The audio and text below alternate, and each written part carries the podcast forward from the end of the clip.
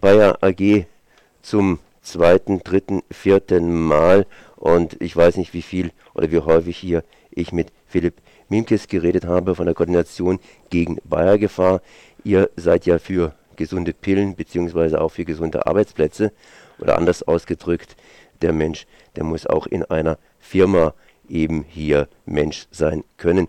Die Pharma, ja, der Pharma-Riese Bayer zumindest macht Gewinne und entlässt Mitarbeiter und das stößt natürlich regelmäßig auf, auch in unserem Bereich, das heißt in Grenzach-Wielen. Servus zuerst einmal.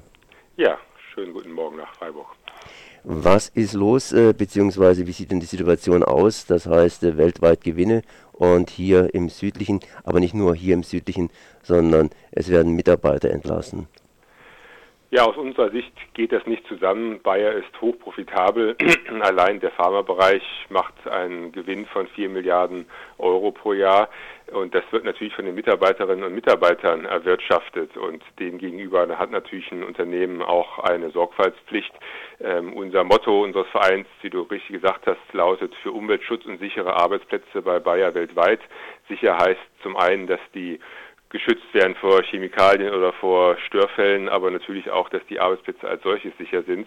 Und das geht für uns nicht zusammen, dass zum einen die Mitarbeiterinnen und Mitarbeiter ungleich behandelt werden, und zwar innerhalb des Konzerns und insbesondere innerhalb von Deutschland und außerhalb von Deutschland und dass es dort Entlassungen gibt, so wie aktuell angekündigt in, in Grenzach, ähm, wo Bayer ähm, rund ein Drittel der dortigen Belegschaft von 670 Mitarbeitern ähm, kündigen möchte oder loswerden möchte. Und wie gesagt, das geht aus unserer Sicht nicht zusammen mit einem Jahresgewinn von 4 Milliarden Euro. In Grenzach-Wielen ist ja das, äh, dieses Werk erst vor kurzem von Bayer übernommen worden und da wurden dann Zugeständnisse gemacht. Ja, das wurde also nicht vor kurzem, sondern 2004 wurde das von Roche übernommen. Ähm, damals hieß es schon, es müsste Synergieeffekte geben, die, ähm, ja, die unter ähm, die Mitarbeiterinnen und Mitarbeiter wurden ja, aufgefordert oder letztlich gezwungen, ähm, Zugeständnisse zu machen. Die haben damals bei der Alterssicherung Abstriche hinnehmen müssen, ähm, weil halt Bayer gesagt hat, irgendwie die Übernahme müsste darüber finanziert werden, dass die Kosten gedrückt werden. Aber jetzt sieht man zehn Jahre später, dass auch das nur bedingt geholfen hat. Ähm, jetzt geht es wirklich an die Substanz und wie gesagt, rund ein Drittel der ähm, Stellen soll ganz verschwinden. Grenzach-Wielen ist nur ein Problem. Weltweit betrachtet ist es natürlich gut, wenn man in, ja, in Gewerkschaften drin ist, aber hier in Deutschland ist der Gewerkschaftsgrad äh, relativ hoch, in USA weniger hoch. Ähm, wie agiert da Bayer, beziehungsweise du hast vorhin gesagt, dass äh, Bayer ausgesprochen differenziert agiert? Ja, das ist aus unserer Sicht ein Skandal. Wenn man sich die Zahlen anschaut, in Europa sind immerhin 88 Prozent der Mitarbeiter gewerkschaftlich organisiert oder sie haben zumindest unterliegt ihre Bezahlung einem Tarifvertrag.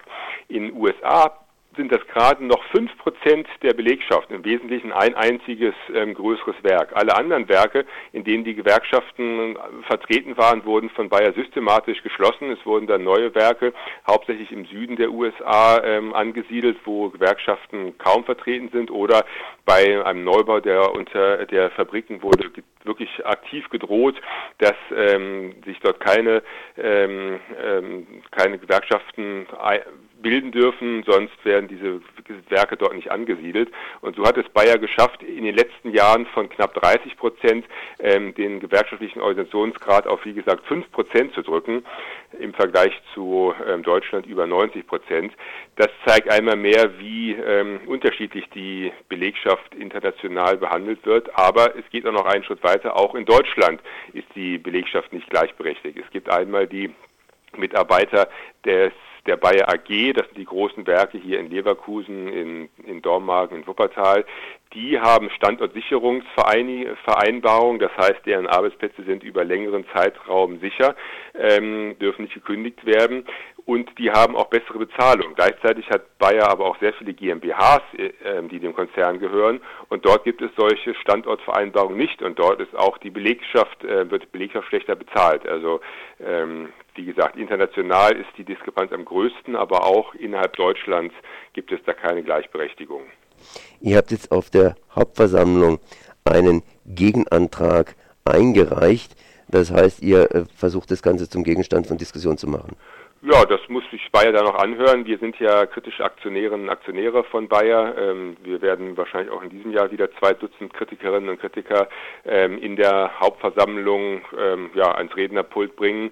Und dort wird eines der Themen sein, diese gravierende und Ungleichbehandlung innerhalb der Belegschaft. Wir haben dazu einen Gegenantrag gestellt und fordern deswegen dem Vorstand des Konzerns die Entlastung zu verweigern und werden das auch vor den rund 3000 Aktionärinnen und Aktionären halt ansprechen, das Thema.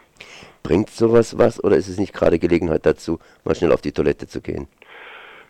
Wie gesagt, wenn man, wir, im letzten Jahr hatten wir 25 kritische Redebeiträge. Das war, hat ungefähr einen Umfang von vier Stunden gehabt. Also so lange braucht man ja nicht für die, den Toilettengang. Und ähm, die Bayer Manager zumindest müssen sich das anhören bis zum Ende. Das verlangt das Aktienrecht. Die müssen auch die Fragen, äh, die wir stellen, beantworten. Das ist natürlich zum einen eine symbolische Aktion. Die erwarten nicht, dass wir ähm, die Abstimmung in der Versammlung gewinnen können. Schließlich sind über 90 Prozent des Kapitals bei großen Banken und Versicherungen Und Großaktionärinnen. Aber es ist halt die Gelegenheit, den Konzern mit den ja, Auswirkungen seines Handelns zu konfrontieren und auch die Verantwortlichen einmal sich vorknöpfen zu können, weil die, den Vorstandsvorsitzenden, die äh, Mitglieder des Vorstands, die bekommt man sonst ja nicht zu Gesicht und die müssen sich ja sonst auch nicht zu der Kritik äußern. So Philipp Miemkes von Koordination gegen Bayergefahr. Ich danke mal für dieses Gespräch. Ja, danke fürs Gespräch und bis zum nächsten Mal. Wiederhören, tschüss.